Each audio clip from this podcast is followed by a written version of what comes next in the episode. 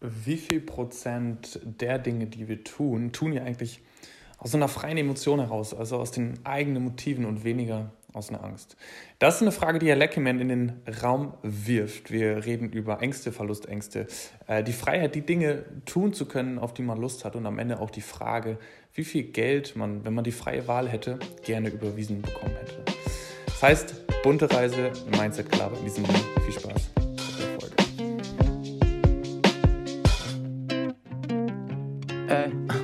Can't go to sleep with no problems. Wake me up in the morning, say what's up when I'm boring. Never look for no parties, always look for someone like you. Now I like you and your jewel missing Mindset Gelaber, der Podcast mit den 100 Perspektiven aufs Leben.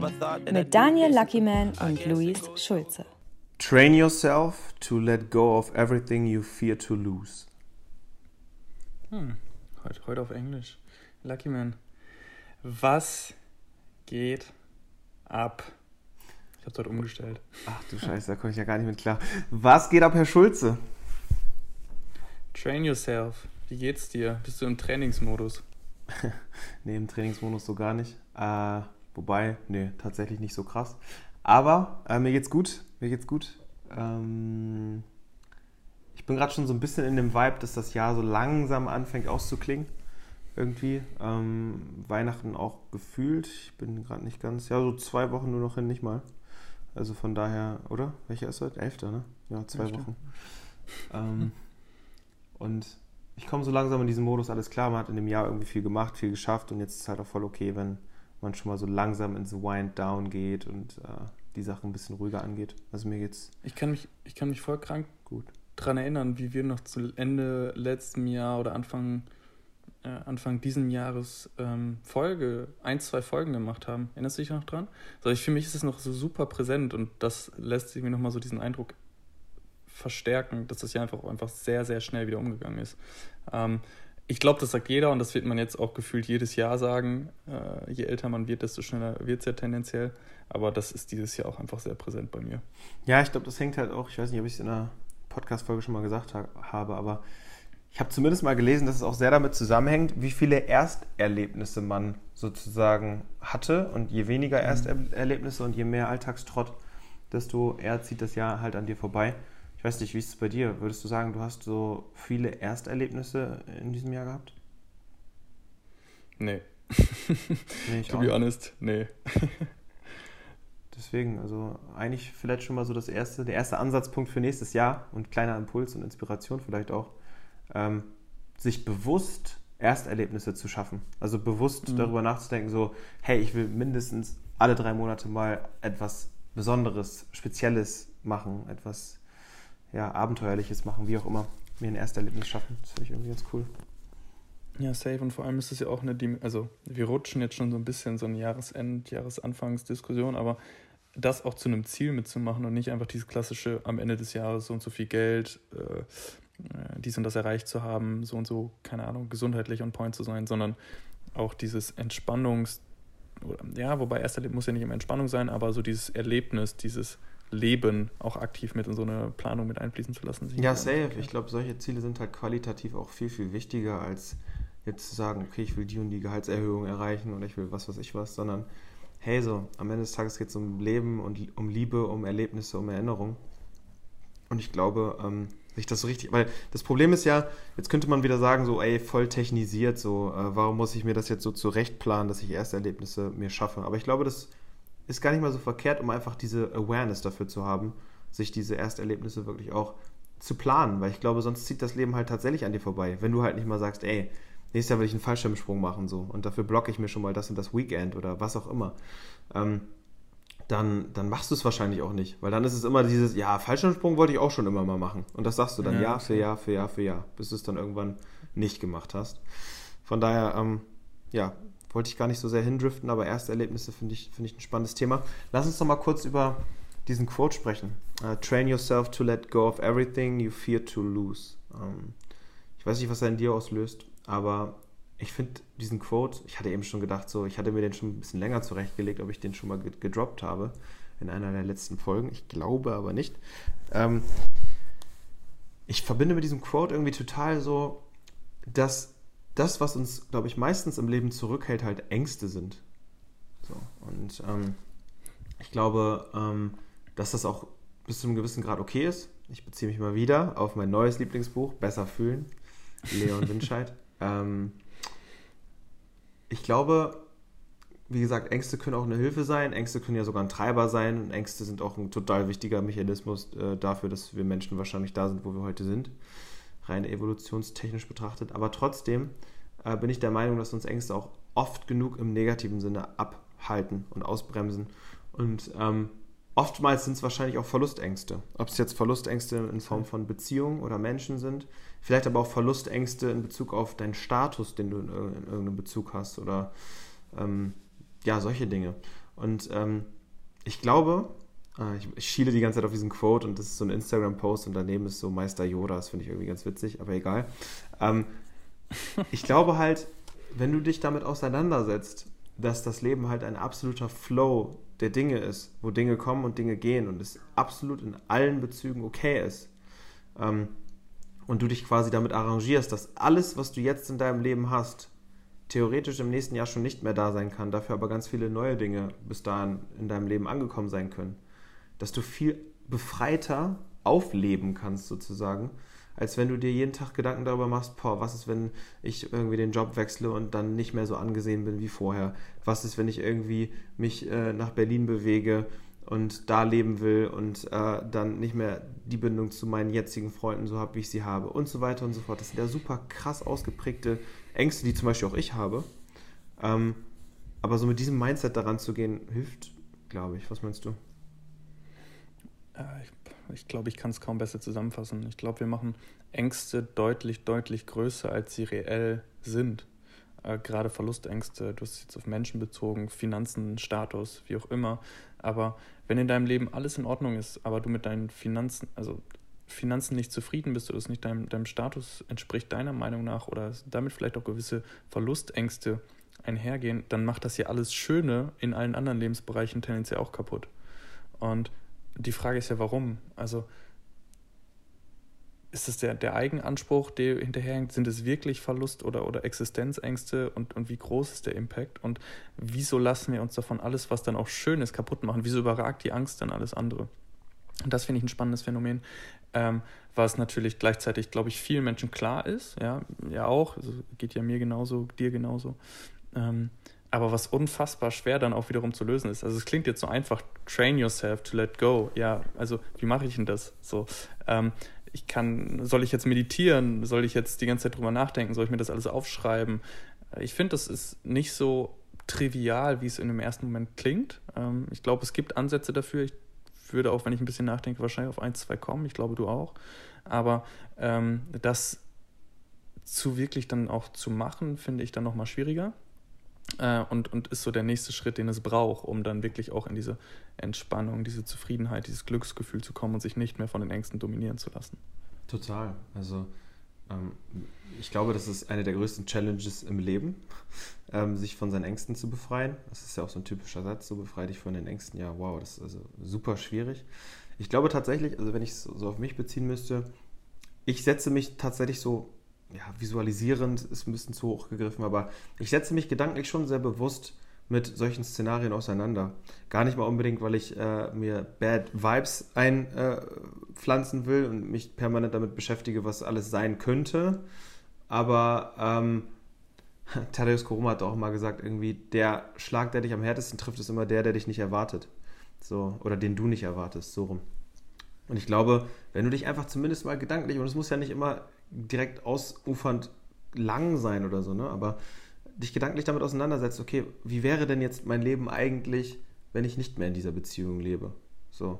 Und sich wirklich mal damit befassen und nicht die, diesen ersten Impuls, dieses erste Gefühl von, fuck, mir würde es so schlecht gehen, sondern, okay, welche Chancen würden sich dadurch vielleicht wieder eröffnen? Wie viel offener würde ich vielleicht wieder durch die Welt gehen, whatever. Und dann trotzdem dankbar dafür zu sein, diese Beziehung zu haben. Es geht ja gar nicht darum, sozusagen sich dadurch von der Beziehung zu distanzieren, sondern eher ein gesundes Verhältnis zu dieser Beziehung als Status quo in deinem Leben aufzubauen, der, selbst wenn er, irgend, selbst wenn er irgendwann nicht mehr so ist, ähm, auch okay ist, wenn es dann soweit ist. So, das ist ja eigentlich nur das Ziel, okay damit zu werden, dass sich der Status quo in sämtlichen Verhältnissen verändern kann. So.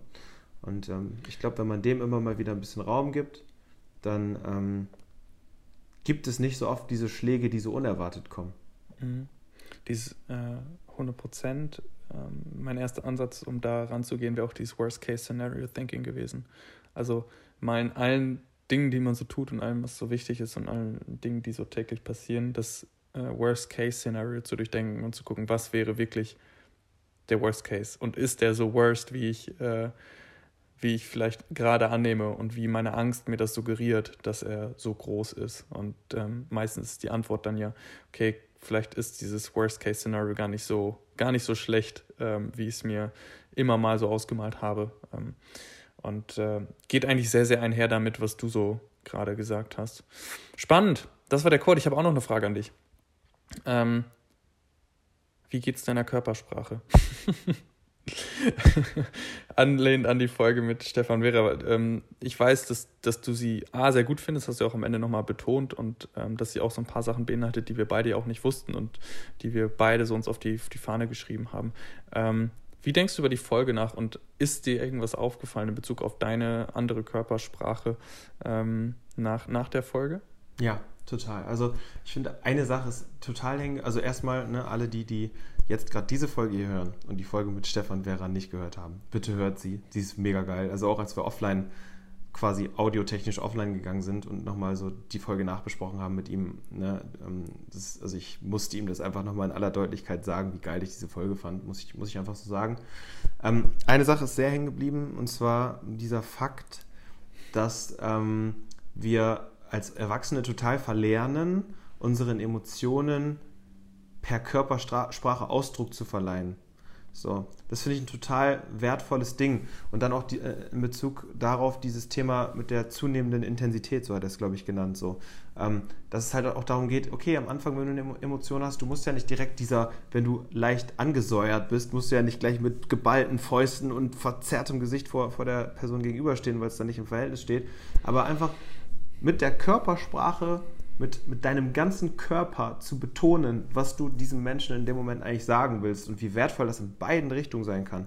Natürlich nicht nur im, im verärgerten, wütenden, was auch immer Kontext, sondern halt auch im positiven Kontext, wenn du begeistert von irgendwas bist, wenn du jemandem deine Wertschätzung ausdrücken willst, ist halt total was anderes, wenn du diesem Menschen einfach komplett verbal sagst, finde ich richtig gut, was du da gemacht hast. Oder wenn du, wenn du es ihm wirklich mit deinem ganzen Körper und deiner ganzen Seele in diesem Moment sagst. Also wie viel mehr authentisch bist du dadurch. Ähm, und es heißt ja gar nicht, dass du dann lügst oder du machst ja nichts anderes, weil äh, ich nehme jetzt mal an, dass, dass wir die Wahrheit sagen in dem Moment, logisch. Und wenn du das tust, warum der Wahrheit nicht noch mehr Ausdruck verleihen über deinen Körper? Das könnte, glaube ich, echt ein Gamechanger sein. Ja. Sehr, sehr wertvoll. Ich finde auch eine gute Zusammenfassung dessen, was, was Stefan da in unterschiedlichsten Facetten gesagt hat. Ähm, ich ich finde es ganz witzig. Äh, ich versuche immer jetzt in Zoom-Calls, gut, jetzt ein schlechtes Beispiel, aber ähm, gerade auch so Work-Related und Co. immer asymmetrisch zu sitzen. Ja, ja, witzig. Habe ich auch letztens drüber nachgedacht, ja so, so, so ein Takeaway, wo ich jetzt super häufig drauf achte und drüber nachdenke. Ähm, das ist ja, random, ist ja auch voll aus dem Kontext gerissen, ne? Also warum macht man das, was wirkt das? Aber einfach dafür zu sorgen, dass man so leicht schräg sitzt. Mhm. Ähm, das ist auch so ein richtig, ja, wie sagt man, richtig kleines äh, und witziges Takeaway dann aus der Folge. Ja, total, total wertvoll. Also witzig, ne? Das sind dann die kleinen Dinge, die man dann vielleicht aber mhm. fürs Leben einfach mitnimmt. Ne? Also das hat man jetzt einmal irgendwie so drinne und ähm, ja, wer weiß, was das immer mal wieder an Small Impacts in deinem, in deinem Leben in Konversation haben kann. Äh, wir werden es nie messen können, leider im Rückblick so, aber trotzdem total spannend. Ähm, ich hatte eben noch einen Gedanken ähm, zu dem Quote oder will vielleicht nochmal kurz die Brücke schlagen zu, ähm, warum finde ich das so wichtig, darüber nachzudenken, welche Ängste einen eventuell ausbremsen und äh, wie man sich davon frei macht. Ich glaube halt, ähm, dass wenn wir das nicht tun, ähm, wir ja eigentlich gar nicht richtig in unserem freien Willen agieren. Also wir quasi gar nicht ähm, das machen, was wir eigentlich wollen, weil wir uns ja die ganze Zeit davon bremsen lassen, was, wovor wir Angst haben und deswegen nicht die Dinge tun, die wir, die wir eigentlich wollen. So, und deswegen will ich dir mal so die Frage stellen, so, ich weiß nicht, ob man das prozentual beantworten kann, aber wie viel Prozent glaubst du in deinem Leben gestaltest du aus wirklich freiem Willen und wie viel ist er so, ich sage jetzt mal im weitesten Sinne angstgetrieben? Und damit meine ich aber auch sowas wie gesellschaftliche Erwartungen, ähm, die Erwartung vielleicht auch von deinen Eltern, keine Ahnung, von deinem Umfeld, äh, äh, Angst davor zu verlieren. Also wenn du das mal alles so in einen Topf packst, ähm, wie viel Prozent glaubst du, agierst du schon aus wirklich freiem Willen aus dir heraus und wie viel treibt dich noch das Außen plus Ängste, die damit verbunden mhm. sind? Mhm. Sehr, sehr gute Frage. Ähm, ich denke gerade nach. Ich finde vielleicht eine Notiz vorher. Ähm, Dinge, die ich tue, die können ja gleichermaßen aus Angst als auch aus Motivation sein. Es geht nicht um die Sache, sondern eher mit welchem Motiv man diese Sache betreibt. Mhm. Also ich kann ja Fußball spielen aus der Emotion, dass es mir Spaß macht und aus der Angst, dass ich sonst keine Zugehörigkeit in einem Verein oder in der Gruppe Absolut. habe. Mhm. Das heißt, es geht quasi weniger um die Dinge, die ich tue, sondern eher mit welchem Motiv ich sie tue. Und ich glaube, ähm, erstmal so als Einschätzung, dass ich da in den letzten Jahren deutlich besser geworden bin und die Dinge, die ich tue, viel mehr aus meiner eigenen Motivation tue und äh, auch bewusster tue. Und vielleicht auch, wenn ich die gleichen Dinge tue wie noch vor zwei, drei Jahren, dass ich sie heute mit viel mehr Freiheit und aus viel mehr Eigeninteresse tue als noch damals. Das ist erstmal so der Verlauf. Äh, jetzt würdest du wahrscheinlich noch eine äh, genau Prozentzahl von mir wissen. Das ähm, zum einen und auf der anderen Seite auch gerne, warum du glaubst, dass diese Entwicklung die letzten zwei Jahre so eingesetzt hat, also was dafür gesorgt hat. Mhm, mhm. Okay, dann beantworte ich die zweite Frage zuerst, weil ich halt glaube, äh, dass diese konstante Auseinandersetzung mit den eigenen Ideen und, und äh, Wünschen und Motiven und die Reflexion dessen dazu geführt hat, dass mir immer bewusster werde, warum ich Dinge tue und warum ich Dinge auch nicht tue. Und dass ich auch viel häufiger Dinge bewusst nicht getan habe, Menschen bewusst nicht getroffen habe, ähm, äh, Sachen bewusst abgelehnt habe und sehr viel stärker die Route einschlagen konnte, die dem entspricht, was ich mir vorstelle. Also es ist so ein Prozess von ähm, Selbsterkenntnis, Reflexion und dann demnach die, die Aktionen ausrichten. Das würde ich schon sagen. Also das hat dazu geführt und ich glaube, ohne das jetzt konkret festmachen zu wollen, mein Bauchgefühl sagt irgendwie so 60, 70 Prozent. Mhm. Ähm, ja, das, damit würde ich gehen. Wie ist es bei dir? Ja, spannend. Also ähm, ich war gerade innerlich so bei 50, 60 Prozent. Witzig. So, ähm, und habe gerade parallel schon so überlegt, also was ja irgendwie wenig klingt, ne? Ich würde also, ohne mich jetzt in den Vergleich setzen zu wollen, ich glaube, das ist schon relativ viel. Mhm. so, ähm, also ich glaube schon, dass das relativ viel ist und gleichzeitig glaube ich trotzdem, dass mich in vielen, vielen Belangen bewusst oder unterbewusst, und deswegen fällt es mir auch gerade so schwer, das runterzubrechen, schon gewisse Ängste treiben. Ob es jetzt die Angst ist, irgendwie finanziell schlechter dazustehen, ob es jetzt die Angst ist, ähm, keine Ahnung, einen Teil des Freundeskreises zu verlieren. Ähm, ob es jetzt die Angst ist, irgendwie von der Gesellschaft gejudged zu werden, was auch immer. Also ich glaube, es sind schon viele Dinge äh, ähm, oder viele Ängste, die da trotzdem noch in mir wohnen. Und ich stelle mir halt auch die Frage so, ob das Endziel, wenn es denn sowas überhaupt gibt, im Leben oder die absolute Freiheit, wenn man diesen Begriff mal so in den Raum werfen will, wirklich eigentlich darin begründet liegt, wenn du zu 100% aus freiem Willen agierst. Wenn du zu 100% frei bist von den Dingen, die dich so bremsen, in Anführungszeichen. Weil man könnte jetzt ja auch gleichzeitig sagen, vielleicht ist das ja auch bis zu einem gewissen Grad gut. Vielleicht ist es ja auch bis zu einem gewissen Grad gut, sich einer übergeordneten Gruppe, einer Gesellschaft, einer, einem, ja, einem übergeordneten Sinn ein Stück weit unterzuordnen und dementsprechend logischerweise einer gesellschaftlichen Erwartung entsprechen zu wollen, müssen, wie auch immer. Und dass damit dann auch die Angst einhergeht, falls es nicht der Fall ist oder falls du irgendwo anders tickst.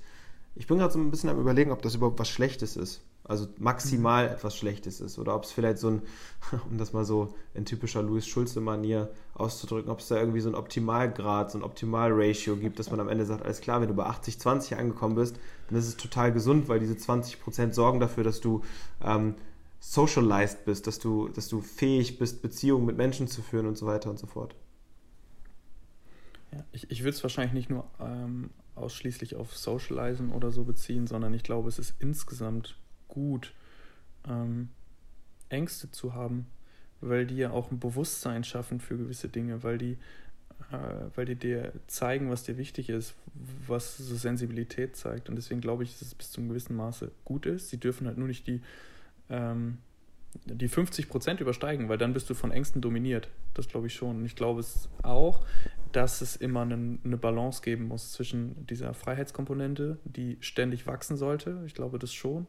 Ähm, und die, die, die es auch ständig nachzusteuern gilt. Und Ängsten, die ja immer dazu kommen, die, die, die können wir nicht aus unserem Leben bannen. Also es wird ja immer irgendwas kommen. Die Frage ist, wie gehst du damit um?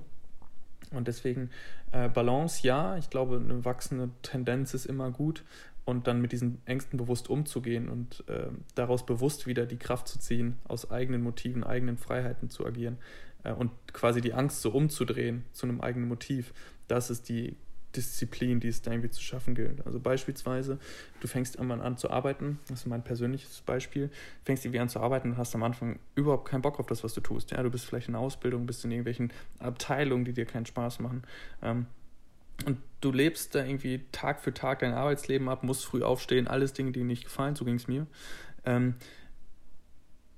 bis zu einem gewissen Punkt, wo du sagst, ich möchte mich nicht mehr von diesem schlechten Motiv, von dieser Angst, von diesem Angst, das machen zu müssen, irgendeiner Erwartungshaltung gerecht werden zu müssen, irgendeinem Anspruch gerecht werden zu müssen, leiten lassen, sondern ich mache das ja, weil ich Bock drauf habe. Also es zwingt mich ja niemand. So, sonst, wenn ich da keinen Bock drauf hätte, dann würde ich jetzt nach Bali auswandern und würde da äh, äh, irgendwie mir ein Leben aufbauen. Also ich muss das ja hier nicht machen. Und diesen Punkt zu erkennen und aus dieser Angst quasi ein Motiv der Freiheit zu machen und zu sagen, ey, ich habe mich dafür entschieden, ich will das machen, ähm, das führt dazu, dass dein Freiheitsgrad wächst. Und deswegen glaube ich, braucht es erst immer so neue Ängste, ähm, die es dann gilt, äh, für sich zu erkennen, zu sagen, ah, fuck, was, was fuckt mich denn jetzt eigentlich ab? Was macht mir eigentlich Angst? Und das umzudrehen und zu seinem eigenen Motiv, also was auch immer es dann ist, ob du Freiheit getrieben bist, äh, äh, familiengetrieben, äh, wie auch immer du deine eigenen Motive definierst, aber das in deine Motive mit einzuordnen. Und wenn es halt nicht reinpasst, auch wieder sein zu lassen, zu sagen, ey, dann ist es ja keine bewusste Angst, weil die hat ja keine Relevanz in meinem Leben, weil sie gehört ja nicht zu mir. Ich glaube, das ist, äh, auch wenn es jetzt am Ende ein bisschen wir wurde, äh, meine Definition dessen, wie ich, wie ich das sehen würde. Ja, also mir fällt dazu total ein, so, ich glaube, um an diesen Punkt zu kommen, den du gerade geschildert hast, ist es, glaube ich, auch total wichtig. Zwei Dinge. Das eine ist ähm, Skills. Das klingt jetzt total technisch, aber ich glaube, wenn ich weiß, was ich kann, beziehungsweise auch daran arbeite, dass ich die aus meiner Sicht für das Leben, was ich führen will, relevanten Skills habe. Und damit meine ich jetzt nicht nur Hard Skills, damit meine ich jetzt nicht nur, dass ich irgendwie programmieren kann oder was weiß ich was und weil ich das irgendwie so, sondern ich meine damit auch emotionale Intelligenz. Ich meine damit auch irgendwie auf Menschen zugehen zu können. Diese ganzen Dinge, die halt nicht so schnell greifbar sind und die eher so auf der emotionalen Schiene laufen. Wenn wir das mal so unter Skills zusammenfassen als den einen Punkt und auf der anderen Seite sich selbst wahrzunehmen als wundervoll sozusagen und als gutes und, und uh, worthy Individuum sozusagen. Ich glaube, wenn diese beiden Punkte erfüllt sind, wenn du auf der einen Seite glaubst, dass du, ähm, ähm, dass du die Skills hast, die es braucht, um das Leben zu führen, was du führen willst, und dass du weißt, dass du gut bist, wie du bist. Ich glaube, dann hast du zwei absolut entscheidende Komponenten ähm, erfüllt, die dich auch nicht in dieses Abhängigkeitsverhältnis bringen, was es dir natürlich schwieriger macht, aus freiem Willen zu agieren. Denn wenn du zum Beispiel weißt, ey, ich bin unhappy in meinem Job, aber ich mache das jetzt gerade, weil ich habe irgendwie Angst, auch äh, danach was geeignetes, Äquivalent, Äquivalentes zu finden, ähm, dann ist es, glaube ich, schwierig, aus freiem Willen zu agieren. Aber wenn du weißt, ey, ich bin gerade in diesem Job und wenn er mir irgendwann nicht mehr gefällt, dann weiß ich, dass ich gut genug bin, überall anders genau den gleichen Job oder einen anderen Job oder was auch immer zu finden, weil ich bin gut, ich, ich bin gut als Mensch, ich bin sympathisch, ich mag mich so und also an diesem Punkt zu kommen, ist ja nicht ganz so einfach vielleicht auch manchmal so, das sich selbst auf diesem Level zu lieben. Und auf der anderen Seite halt auch zu wissen, ey, ich habe die Skills, das, das, daran arbeite ich, dass ich diese Skills habe, um gar nicht erst in dieses Abhängigkeitsverhältnis zu kommen. Ich, und das meine ich jetzt nicht nur auf Job bezogen, sondern halt auch, wenn ich in einer Beziehung bin und ich werde schlecht behandelt von meinem Partner, so, dann könnte die Angst, die du ha haben könntest, ja sein, ja, okay, aber ich bin vielleicht auch nicht gut genug, dass ich danach direkt, oder wenn das überhaupt der Wunsch ist, was ich auch in Frage stellen würde, aber jemand Neues finde. So, ich habe Angst davor, alleine zu sein. Ich habe Angst davor, alleine dazustehen. Ja, aber erstens, ist es schlimm, alleine zu sein? Und zweitens, wenn du das Bewusstsein darüber hast, gut genug zu sein und auch daran gearbeitet hast, vielleicht für dich ein Mensch zu sein, den du magst, naja, dann brauchst du ja gar keine Angst davor haben, dass du dich jetzt wirklich auf diesen Menschen herablassen musst, der dich in der Partnerschaft nicht gut behandelt. Ja.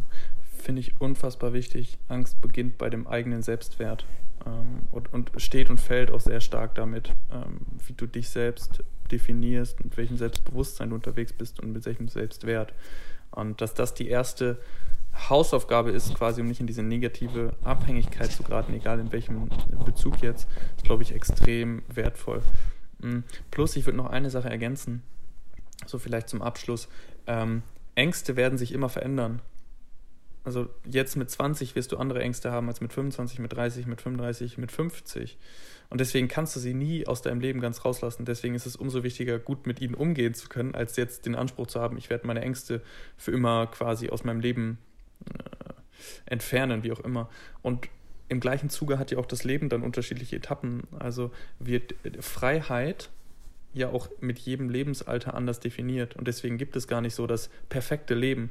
Du musst immer was, also es gibt für den Status quo vielleicht das perfekte Leben, wo du sagst so, okay, jetzt ist alles, was perfekt ist, was ich mir wünsche. Aber das in fünf Jahren definierst du perfekt schon wieder ganz anders.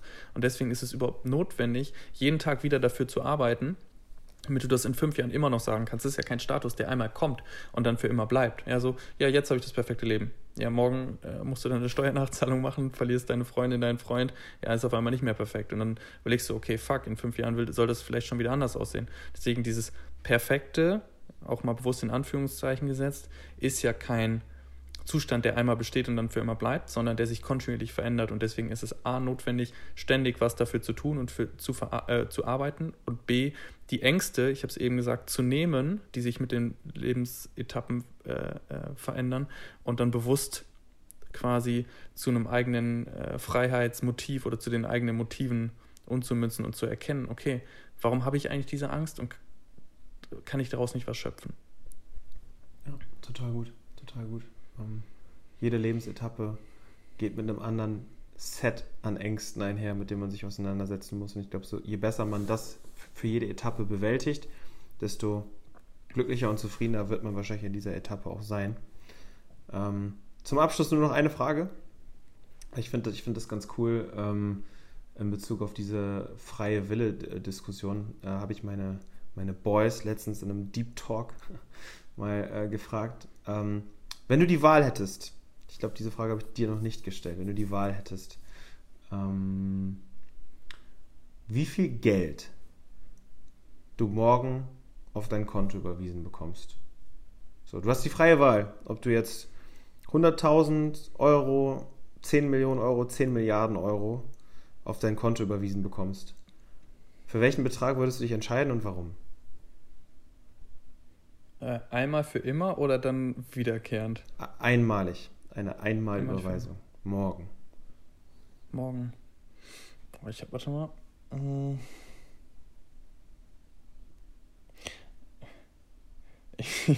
die irgendwie, weißt du, in meinem Kopf ist gerade so der Gedankengang so, warum sage ich jetzt nicht einfach eine Milliarde?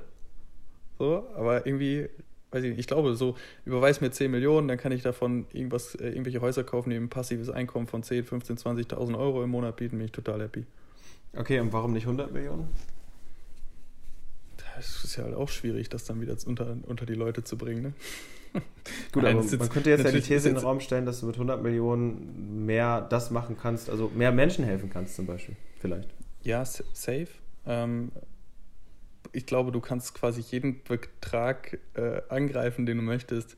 Ähm, ich glaube, dass das ein Betrag wäre, den ich genannt habe, mit dem ich happy wäre, mit dem ich mein Leben bestreiten könnte, dass eine gute Base wäre, um alle meine, so, zumindest mal alle finanziellen und äh, Ängste aus dem Weg zu halten, nur noch das zu machen, worauf ich Bock habe. Deswegen mhm. ist es für mich der Betrag. Ähm, natürlich kannst du jetzt auch hinterfragen, ja, kannst du das nicht bei 100 Millionen auch? Ja, safe.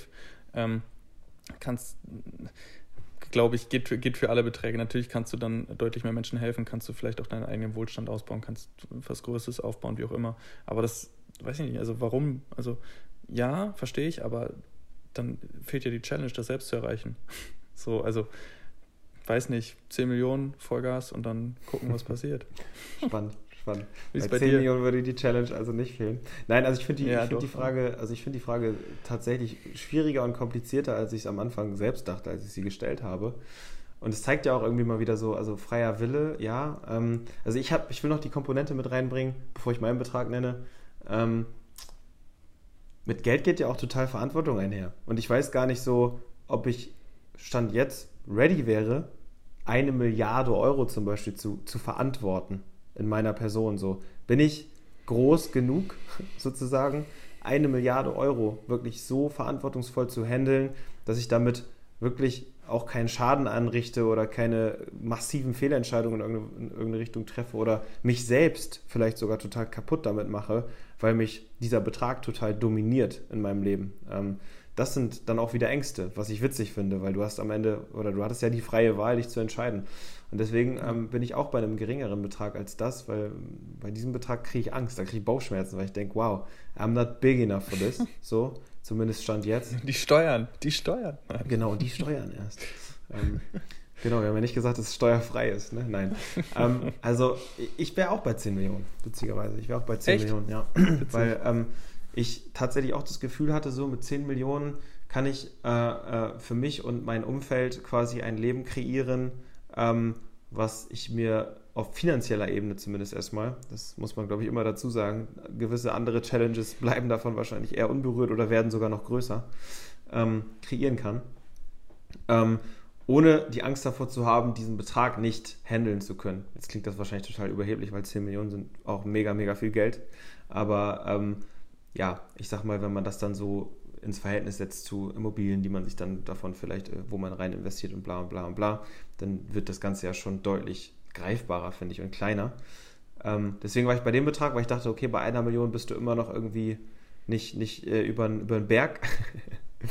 so, und bei 10 Millionen dann vielleicht tendenziell doch, gibt es ja, glaube ich, sogar so Studien zu, wenn du über 3 Millionen Euro auf dem Konto hast, dann hast du ausgesorgt oder so. I don't know. Halbwissen. Aber ähm, ja, ich bin auch bei 10 Millionen. Aber die Frage ist spannend, weil im ersten Impuls würde man ja tatsächlich sagen, mhm. ja komm, gib mir 10 Milliarden. Aber wow, wenn man so ein bisschen reflektiert ist und sich darüber Gedanken macht, was das alles mit sich zieht und ähm, was das auch alles kaputt machen kann, ähm, macht das auch irgendwie das Thema Geld, bringt das irgendwie eine andere Perspektive in dieses Thema, finde ich. Fand mhm. ich spannend. Alles in Krypto. Alles in Krypto. Was Alles denn? In Bitcoin.